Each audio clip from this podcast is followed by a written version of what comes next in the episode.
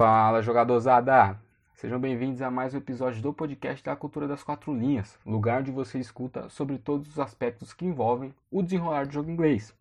Hoje voltando com o tema das Copas de História, mais especificamente comentando sobre a de 1934, que foi realizada na Itália.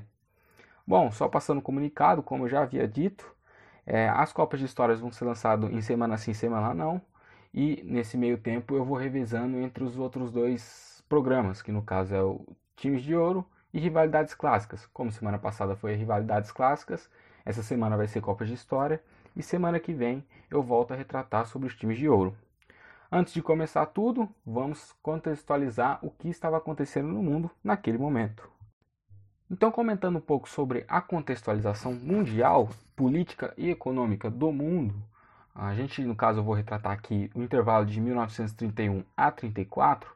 Ainda preciso ressaltar que a gente estava naquele período entre guerras, entre a Primeira e a Segunda Guerra Mundial, e o mundo ainda estava se recuperando da crise de 29. Ah, em 1933 é criado o New Deal, que é o plano de recuperação econômica dos Estados Unidos, que utilizava tanto capital privado e estatal para a diminuição de, de desempregos, perdão. É, era um plano de recuperação econômica, como a economia dos Estados Unidos, que foi a que caiu, primeiramente por conta da, da queda da Bolsa de Nova York. É, ele foi obrigado a criar um programa que perdurou até 1945, ou seja, até o final da Segunda Guerra Mundial. Para você ver o tamanho da, da enrascada que, que os Estados Unidos meteu. Ela foi criada pelo presidente Franklin Delano Roosevelt é, e tinha algumas medidas como empréstimos para bancos, para evitar a falência dos mesmos, ah, alguns sistemas de segura, seguridade social, como o seguro-desemprego, a criação de muitas obras públicas, a desvalorização do dólar para gerar aumento nas exportações e acaba estimulando a produção agrícola. Nesse mesmo ano, o Hitler acaba chegando a um grande cargo político na Alemanha que ele é nomeado como chanceler. Ah, é, aí no caso a gente consegue ver alguns aspectos da, do nazismo que o principal deles assim na sua ascensão é que ele entra via, democratic, é, via democraticamente, né? Ele não proclama um, um, golpe, não, não a princípio, né? Só posteriormente, mas ah, não, não existe alguma tomada de poder igual no fascismo que teve com Benito Mussolini, que a gente vai comentar nesse episódio. Não houve um, uma, um golpe, uma tomada de poder. Foram ascensões deveras democráticas, se pode dizer assim. Uh, e também no ano de 1934, uh, mais o último evento notável que a gente tem de, dentro desse período na política mundial é a Grande Marcha da China, que acaba levando 100 mil combatentes do Exército Vermelho a iniciarem uma marcha que percorreria mais de 10 mil quilômetros em apoio a Mao Tse Tung.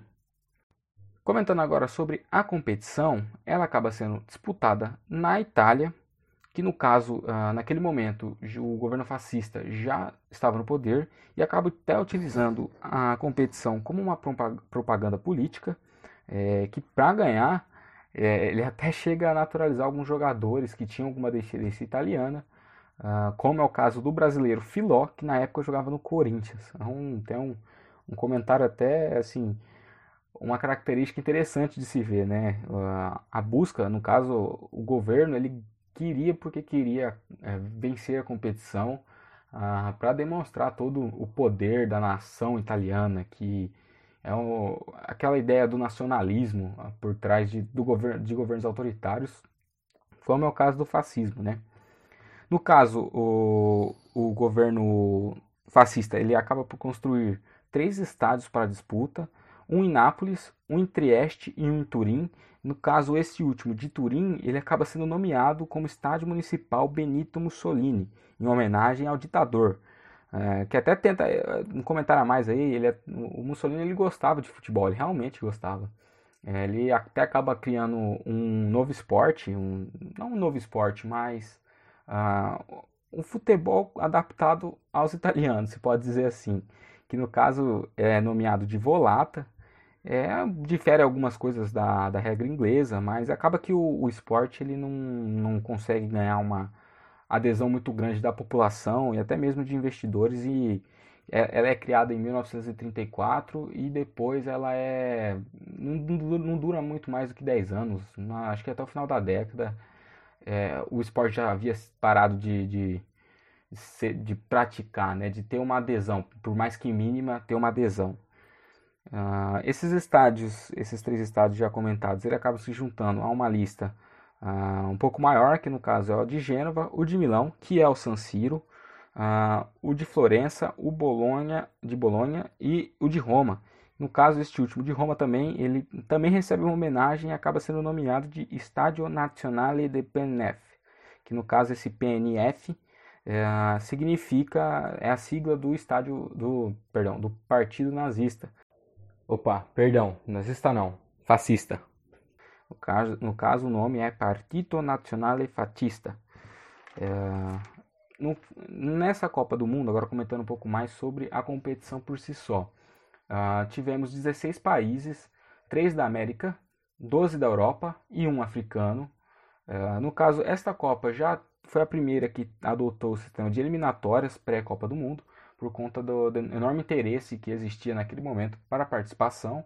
É, apesar de ter as eliminatórias, ela não foi muito bem estruturada como é nos moldes atuais mas ainda teve. teve infelizmente, teve alguns países que desistiram de, uh, de participar das eliminatórias por si só, como é o caso do Peru, que iria enfrentar, enfrentar o Brasil, mas ele acaba por, por desistir e o Brasil classifica para a Copa do Mundo sem jogar algum jogo da eliminatória.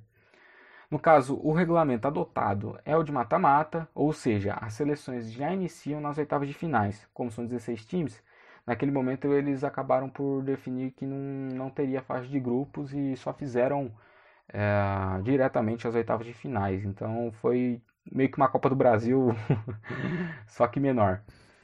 No caso, os países que participaram foram a Itália, os Estados Unidos, a Espanha, o Brasil, a Áustria, a França, a Hungria, o Egito, a Alemanha, a Bélgica, a Suécia, a Argentina, a Tchecoslováquia, a Romênia, a Suíça e a Holanda.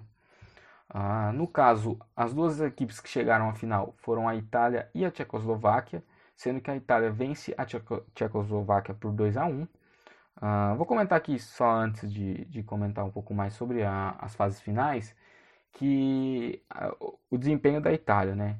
Ela acaba no primeiro jogo ganhando dos Estados Unidos por 7 a 1 que por acaso foi a maior goleada do, do campeonato, acaba class se classificando depois é, contra a Espanha.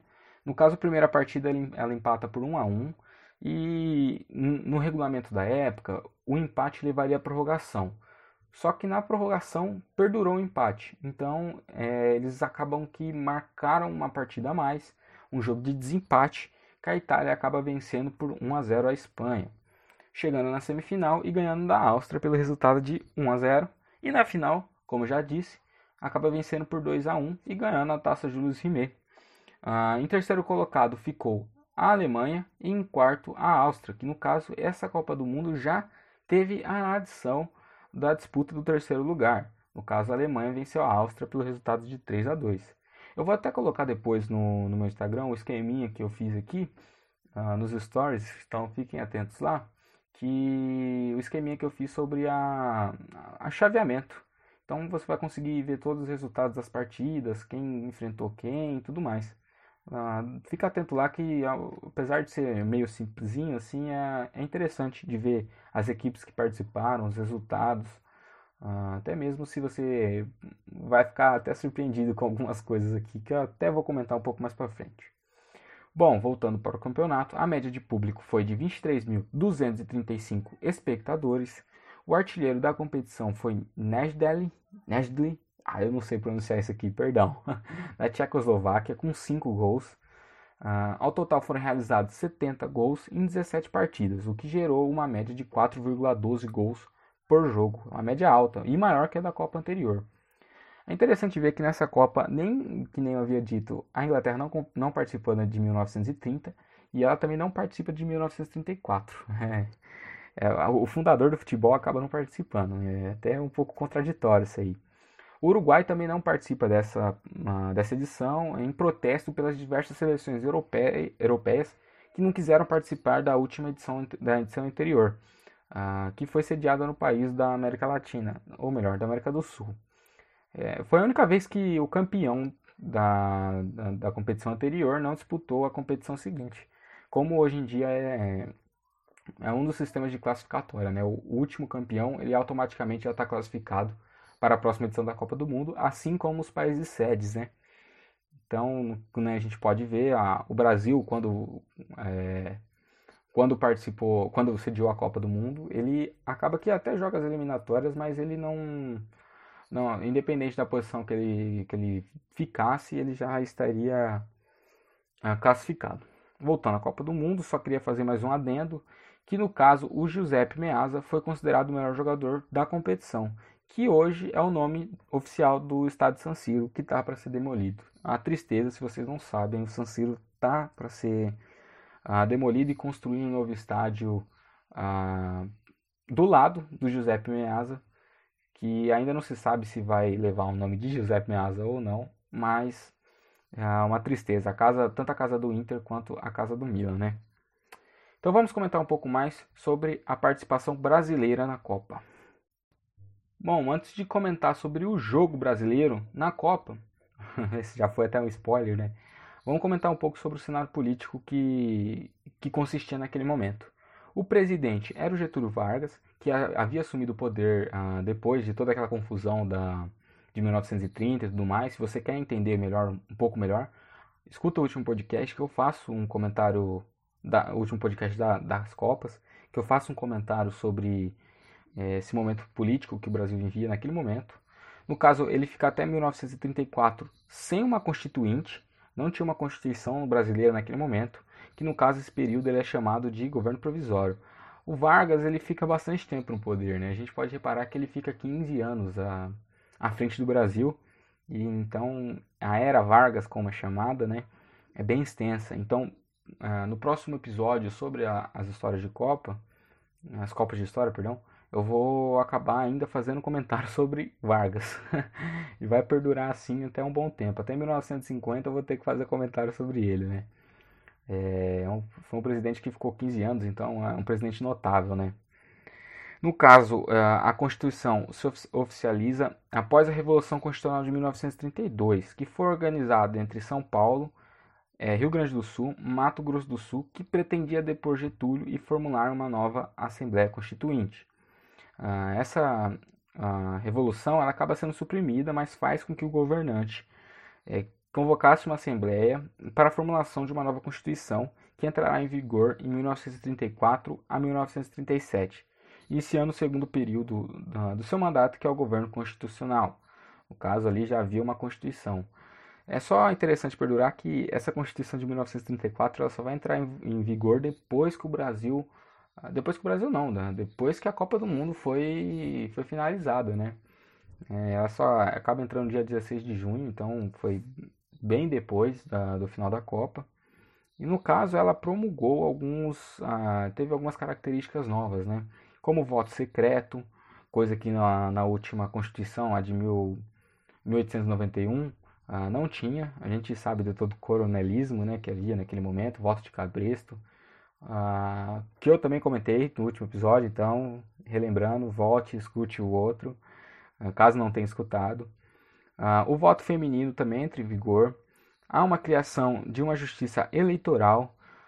Getúlio era um cara muito nacionalista, então ele acaba criando medidas e até mesmo empresas nacionais. Então nessa época começam as ideias de o petróleo é nosso, criação de Petrobras e tudo mais, entre outras também. Uh, se eu não me engano, a Vale do Rio Doce também, uh, que agora já é capital privado, mas naquele momento era capital estatal. Então, né, foi nesse momento. No caso, ele também acaba criando uma legislação de trabalho, que era uma criou uma previdência social, é, destinou um salário mínimo, é, estipulou uma jornada de trabalho de 8 horas, constituiu férias e alguns outros direitos trabalhistas. Bom, e partindo para o último tópico do nosso podcast, vamos comentar um pouco mais sobre o jogo, dentro de campo do Brasil. Antes de comentar especificamente sobre o jogo brasileiro, vamos comentar um pouco sobre os aspectos que arredondavam a, a seleção brasileira antes de partir para a Copa do Mundo na Itália. Naquele momento havia uma discussão entre profissionalizar o esporte ou mantê-lo como amador, o que faz com que criasse uma nova federação, a FBF, Federação Brasileira de Futebol, que não era afiliada à FIFA e muito menos à CBD, e acreditava que a profissionalização fosse o melhor caminho. Entretanto, apenas a CBD, a Confederação Brasileira de Desportos, tinha o poder de convocação para o torneio mundial, de forma que convocasse como base do elenco o time do Botafogo, que foi o único clube grande que se manteve fiel à organização. No caso, a única que tinha poder, voto, que poderia fazer a convocação era a CBD naquele momento. E o único clube grande foi que, uh, que continuou, é, manteve sua lealdade. A CBD foi o Botafogo, que foi base do, do elenco que partiu para a Itália. Teve alguns outros clubes que também se manteram fiel à CBD, mas o mais notável entre eles foi o Botafogo. Dá para ver na, na convocação, que foi feita pelo técnico Luiz Augusto Vinhães. No caso, os goleiros eram Roberto Gomes, eh, Pedrosa e Germano, ambos eram do Botafogo. Os zagueiros foram Silvio Hoffmann, do São Paulo da Floresta, que é o atual São Paulo. Se você quer saber também mais sobre essa história, Uh, escuta o último podcast sobre as rivalidades clássicas entre Santos e São Paulo, que eu faço uma, um comentário até que extenso sobre a formulação do atual São Paulo. Uh, voltando aos zagueiros, Luiz Luiz, que era do Grêmio, e Otacílio do Botafogo também foram convocados. Uh, no, no, meio de campo foram utilizados Tinoco, do Vasco, Martim, Canali, Ariel e Valdir, do Botafogo. E por fim, os atacantes Luizinho, Valdemar Brito e Armandinho foram convocados uh, para a Copa, que no caso, naquele momento, vestiam a camisa do São Paulo da Floresta. Leone da, da Silva, do Vasco. Patesco, que jogava no Nacional do Uruguai, de Montevidéu. Uh, Carvalho Leite, do Botafogo. E o Átila, do Vasco. No caso, o Brasil ele só faz uma partida, porque ele é eliminado logo na primeira fase, nas oitavas de finais, pela Espanha, pelo resultado de 3 a 1 é, sendo que o único que anotou o gol brasileiro foi o Leônidas, que, é, que fez o golzinho de honra nosso, né? Outra vez a gente pode ver que o Brasil ele vai para vai essa Copa do Mundo muito mal estruturado. Na última Copa também de 1930 aconteceu a mesma coisa, um racha entre paulista e carioca. Dessa vez foi entre federação e também tem algum, algum rolo ali entre é, paulistas e cariocas. Então o Brasil ele vai para a Copa do Mundo muito afetado, mesmo uh, naquele, naquele momento o Brasil ainda não era o país do futebol. O Brasil naquele momento ainda não tinha ganhado nenhuma Copa do Mundo, não tinha nenhum título de expressão, não tinha as Olimpíadas. A Olimpíada só foi ganhar recentemente aqui no Brasil em 2016. Então é, o Brasil ele demorou um pouco para se estruturar e vai ser algo que vai perdurar até 1958, né? Uh, o Brasil ele tem uma tradição muito grande depois desse momento. Antes disso ainda era uma bagunça total. Então foram esses os aspectos que estiveram em jogo e fora dele na, na Copa de 1934. Então fica aqui meu agradecimento por você ter escutado mais uma edição do podcast. Não esqueça de curtir a página do Facebook e seguir o perfil do Instagram, além de escutar os episódios passados. Agradeço demais a sua audiência e até a próxima história cultural do futebol. Fui!